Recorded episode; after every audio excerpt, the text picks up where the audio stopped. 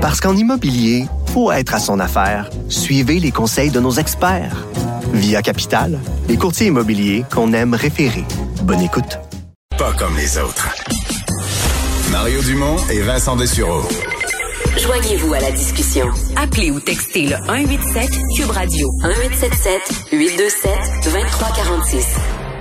Mais ça, c'est une nouvelle qui est sortie dans les dernières minutes. Euh, éclosion à Montréal, en plein milieu hospitalier. Oui, l'hôpital Santa Cabrini, en fait, dans euh, éclosion là, à l'urgence. Euh, c'est ce qu'on c'est ce qu'on rapporte donc au niveau du Centre intégré universitaire de santé et de services sociaux de l'Est de l'île de Montréal. Donc, il y a dépistage massif lancé auprès du personnel. Ça inclut les médecins affectés à l'urgence qui est à éviter jusqu'à nouvel ordre. Alors, si vous êtes dans la région, il faut vraiment éviter Santa Cabrini. On disait là dans, dans un communiqué, une équipe procède également à l'identification des cas, contact, euh, les employés concernés. c'est pas le plus facile, hein? Ben non, c'est ça. Il euh, y en a quand même du monde qui passe là pas mal. Ouais, tu peut-être pas au courant, mais il y a même des gens qui sont assis là longtemps. Plus de 15 ben, minutes. très longtemps. Il faut dire que les hôpitaux de la région sont débordés. Alors là, tu t'en vas reporter des gens, euh, je veux dire, dans, les autres euh, urgences où on est déjà euh, saturé. Alors on peut penser que dans la région, dans les prochains jours, là, à l'urgence, ça va vraiment être difficile. on dit prendre la situation évidemment très au sérieux, qu'on a pris toutes les mesures, retirer du travail tout le monde, le temps de leur guérison. Alors pas une bonne nouvelle pour les services de santé de la région de Montréal. On avait eu des annonces du fédéral concernant de, l'argent qui était donné à des, compagnies pharmaceutiques pour réserver d'éventuels vaccins. Mais là, aujourd'hui, M. Trudeau annonçait des sommes pour des vaccins maison, des vaccins en sol canadien. Oui, euh, la compagnie Medicago euh, qui voit euh, bon, un investissement arriver de 173 millions par le gouvernement fédéral pour un candidat vaccin. Alors, Justin Trudeau aujourd'hui disait le savoir-faire canadien est un de nos meilleurs atouts dans la lutte contre ce virus. Alors, ça inclut bon la, la mise sur pied d'une nouvelle installation dans la ville de Québec pour faire la production de vaccins. là, on parle de production euh, à grande échelle pour pouvoir en produire le plus rapidement possible. Euh, donc, cette entente, euh, bon, avec Medicago, va réserver également des millions de doses pour les Canadiens, là, 76 millions de doses. Évidemment, si on arrive au produit fini et que ça fonctionne. en tout, c'est une enveloppe dévoilée par M. Trudeau, 214 millions pour des initiatives pour trouver un vaccin. Donc, là-dedans, on retrouve également un 18 millions pour une entreprise de Vancouver qui développe également son candidat vaccin. On espère que ça arrive le plus tôt possible, au dire de M. Trudeau. Bon. Euh, le Bloc qui déposait un projet de loi aujourd'hui sur un sujet qu'on a abordé je sais pas combien de fois. Est-ce que les gens qui ont acheté des billets d'avion, n'ont jamais fait leur voyage, devraient être remboursés? On sait qu'il y a des centaines, des centaines de millions de l'argent des de voyageurs canadiens qui sont présentement dans les coffres des compagnies aériennes. Oui, et moi-même, parce que c'est un dossier dont on a tellement parlé dans la première vague au début de l'été, mais qu'on a un peu euh, mis de côté. Euh, J'avais oublié, j'en ai des billets. Aujourd'hui, le Bloc québécois en ramenant ça, je sais, vrai, j'ai de l'argent encore chez, Transat qui traîne là. Euh, mais pour beaucoup de gens euh, qui écoute cet argent-là, là, on aimerait ça l'avoir le plus rapidement possible. On sait que ça a posé problème. Le Bloc québécois a donc déposé aujourd'hui un projet de loi à la Chambre des communes pour viser le remboursement des billets d'avion.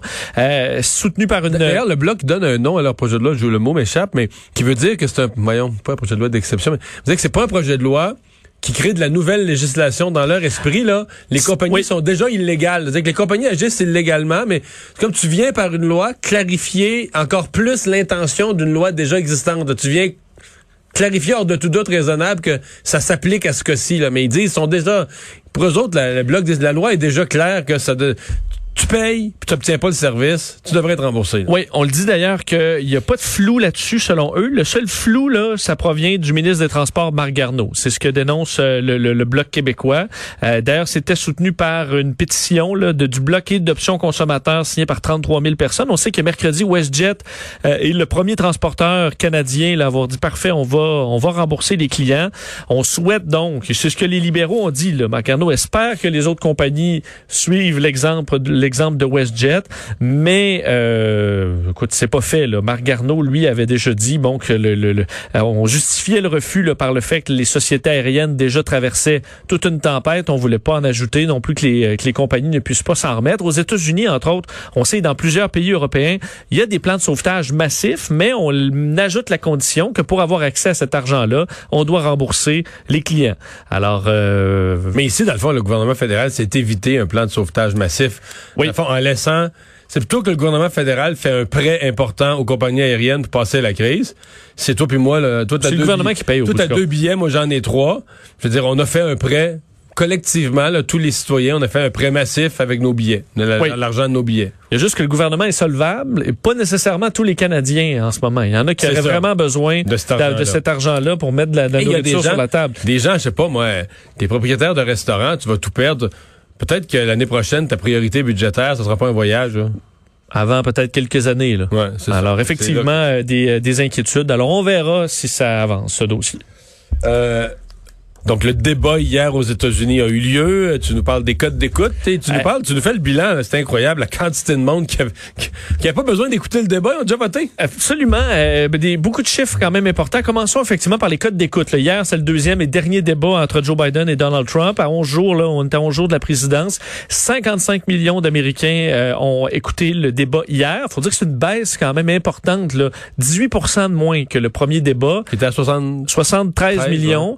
Euh, Mais, comme tu dis, il y a- il y, a 50 millions des gens qui ont déjà voté. Oui, tout à fait. Puis c'était pas écoutable aussi le premier débat. Alors peut-être que euh, ça, certains ont dit, Ça écoute, ça vaut-tu vraiment la peine? Alors que c'était plus il y a des gens intéressant. qui ont- il y a des gens qui ont l'autre thèse. là. Toi, tu trouves ça plus intéressant, mais il y, a- il y a une thèse qui veut que tout le monde chiale quand ça crie, puis ça bug, puis ça s'insulte. C'est comme la bagarre au hockey. Là. Ouais, Tout mais- le monde dit on veut du beau hockey, du beau jeu, mais pas de bagarre. Mais il n'y a personne qui change de poste pendant la bagarre. Fait Je sais, mais mettons que c'était le hockey, mettons que c'était juste de la bagarre. Il n'y a plus de but, il n'y a plus de jeu. C'est juste, tu fais juste te battre au milieu de la glace. Au bout de, mettons, deux périodes, là, on serait comme, ben là, euh, faites-vous jouer un peu, là? Ouais. Peut-être mon avis. Un, Ouais, un ouais. bout, un bout de bagarre, c'est le fun. On va focuser là-dessus du début jusqu'à la fin. Peut-être un peu moins. D'ailleurs, dans la guerre des codes d'écoute, c'est Fox News qui gagne. là.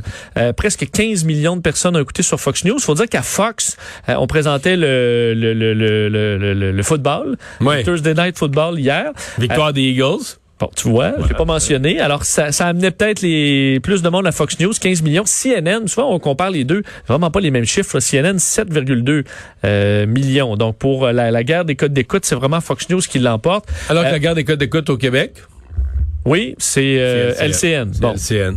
clairement. J'ai pas les chiffres, là, mais j'en j'en Mais c'est impressionnant. Écoute, euh, on me dit euh, c'est du 250. Non, mais au- les deux postes additionnés, le CN, RDI, là, c'est presque un demi-million de gens qui écoutaient ça. Puis là, évidemment, les gens qui sont parfaitement bilingues, là, la plupart, je pense, l'écoutent en anglais. Oui. Ils vont se brancher sur des postes. Mais des gens donc qui voulaient donc parce qu'ils préféraient avoir de la traduction. Peut-être peut-être qu'il y en a aussi qui écoutaient les analyses en français avec des commentateurs qui connaissent puis qui allaient l'écouter en anglais. Tout est possible. Mais au global, toute la soirée, il y avait 500 000, un demi-million de personnes qui regardaient ça en français, majoritairement LCN. D'ailleurs, euh, demain, je fais un petit, c'est rare que je, demain, salut, bonjour, je fais un topo sur le travail Ah de oui, traduction d'un débat par, euh, par Pierre-Olivier Zappa et André Ducharme hier. Euh, donc, on les a eu en entrevue sur c'est quoi le défi, là. Puis c'est vraiment la partie technique. Parce que moi, honnêtement, je trouve ça fascinant, là, à quel point l'information te rentre par une oreille, puis tu sors par la bouche, mais Mais dans un il n'y a débat, pas de délai, pire. là. Un débat, c'est pire qu'une conférence de presse à traduire. Oui. Mais le premier débat, honnêtement, je sais même pas comment ils ont fait. Là, là ça parlait par-dessus l'autre, ça criait, ça chicanait, l'animateur là-dedans. On pourra savoir un peu justement le, le- le- le mandat, là, à quel point c'est un défi. Donc demain, à Salut Bonjour, un peu passé 9 heures, je vais présenter leur travail. J'ai bien hâte euh, de, de vous présenter ça. Mais donc, effectivement, hier, débat quand même, peut-être pour y revenir euh, rapidement, euh, débat beaucoup plus euh, Civilisé. civilisé, effectivement. Je sais pas si tu donnes un gagnant. Moi, moi, euh, j'ai trouvé que c'était avantage Trump à cause de la, à cause de la baisse d'énergie. Moi, la première demi-heure, j'ai trouvé que les deux là étaient très bons. Euh, ils avaient des lignes fortes, etc. Mais, euh, écoute, Joe Biden, je vais me résumer en disant, aurait pas fallu qu'il y ait une quatrième demi-heure. C'est un débat d'une heure et demie. Si ça avait été un débat de deux heures, la dernière demi-heure, d'après moi, ça aurait pris un, ça aurait pris un, un support, un cintre pour tenir pour- Ouais. dans le veston de Joe on dit un. Tim à la 10, là. Tu sais, euh, 10 tasses de café. Parce qu'on sentait, je pense que les démocrates étaient sur le bout de leur chaise hier à la fin en disant, OK, il faut se regarder chaque minute passer en disant, OK, ben là, notre Parce que là, il il, commence plus. à, bégayer- Il répliquait plus à Trump, il laissait les attaques sans réponse. Quand il répondait, il bégayait, il cherchait ses mots. Parce entre autres sur le dossier pétrolier, là, je pense qu'il n'y avait pas vraiment besoin de, de dire que oui, il fallait s'en aller vers la fin de l'ère du pétrole? Il aurait pu être très flou, là, c'est un politicien après tout. Et est embarqué là-dedans. Aujourd'hui, c'est ce qui sort, c'est que Joe Biden veut, veut éliminer le pétrole. Et dans des États clés comme le Texas ou la Pennsylvanie, c'est plus difficile, alors qu'on est à quelques pourcents. Alors effectivement, je pense que moi aussi, je donnais l'avantage euh, avantage léger sans fact-checking. Il faut dire qu'il faut pas vérifier les... Ah non, non, les faits. Les, si on vérifie les faits, là, ça, euh, on élimine Trump pas, ben, pas mal souvent. Ouais, c'est ça. Mais ça, y a, malheureusement, il n'y a pas d'électeur qui, qui fait ça. Et juste parenthèse, tu disais sur les gens qui ont déjà voté, Mario, 52 millions d'Américains ont déjà voté euh, à l'heure à l'heure actuelle. Sur un total, on dit quoi euh, là, comme on pense que le taux de participation va être un peu plus fort, il va voter environ entre 140 et 150 millions. C'est plus que le tiers. Oui, on est à peu près à 37% qu'on évalue de gens qui ont déjà voté. Et dans plusieurs États, Mario, on a déjà dépassé 50% du vote total de 2016. Euh, donc, dans au moins une dizaine d'États, on est au-dessus de 50% de ce qu'on avait en 2016, des files d'attente évidemment de plusieurs heures. Alors, euh, il y a de l'intérêt. Et pour ce qui est des candidats, ben là, Joe Biden reprend la route parce que là, euh, il a passé plusieurs jours à se préparer pour le débat. il s'exprime aujourd'hui à Wilmington dans le Delaware pour parler de la COVID. Il commence à faire campagne. Oui, oui, là, il va sortir. Il n'y a plus de raison. Et Donald Trump, en Floride, entre autres, évidemment, est clé. il se rend au The Villages, donc le plus grand, la plus grande communauté de retraités en Floride, 100 000 retraités qui sont là. Puis il y avait eu des querelles entre autres. C'est beaucoup de pro-Trump, mais là ça va un peu dans les deux sens. Il y a eu même des tensions entre les camps euh, démocrates et, euh, et, républicains. Alors euh, Donald Trump il sera dans les prochaines heures avant d'aller voter demain également en Floride. Inquiétude en Corée du Nord, Vincent? Ben oui, écoute, quelle histoire. Parce qu'en Corée du Nord, il y a une poussière jaune qui est soulevée par les vents en provenance de la Chine. OK?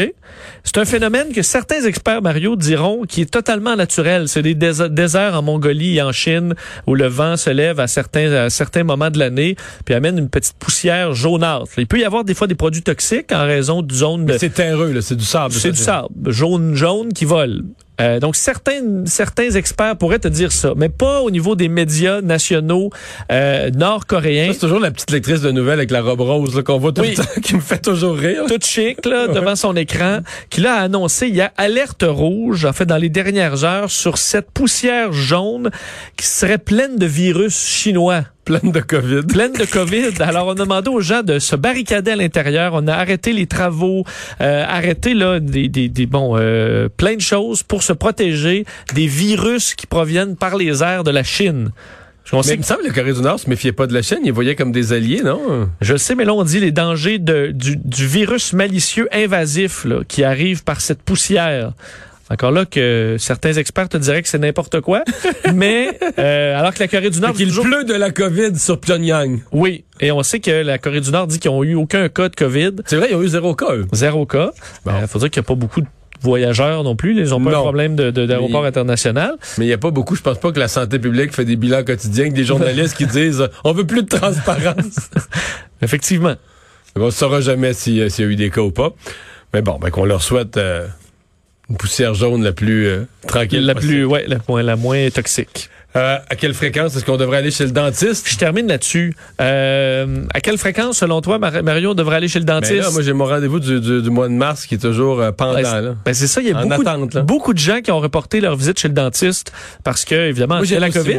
deux fois par année. Bon. Et parce qu'au Royaume-Uni, c'est, il faut dire, on, on y va aux six mois.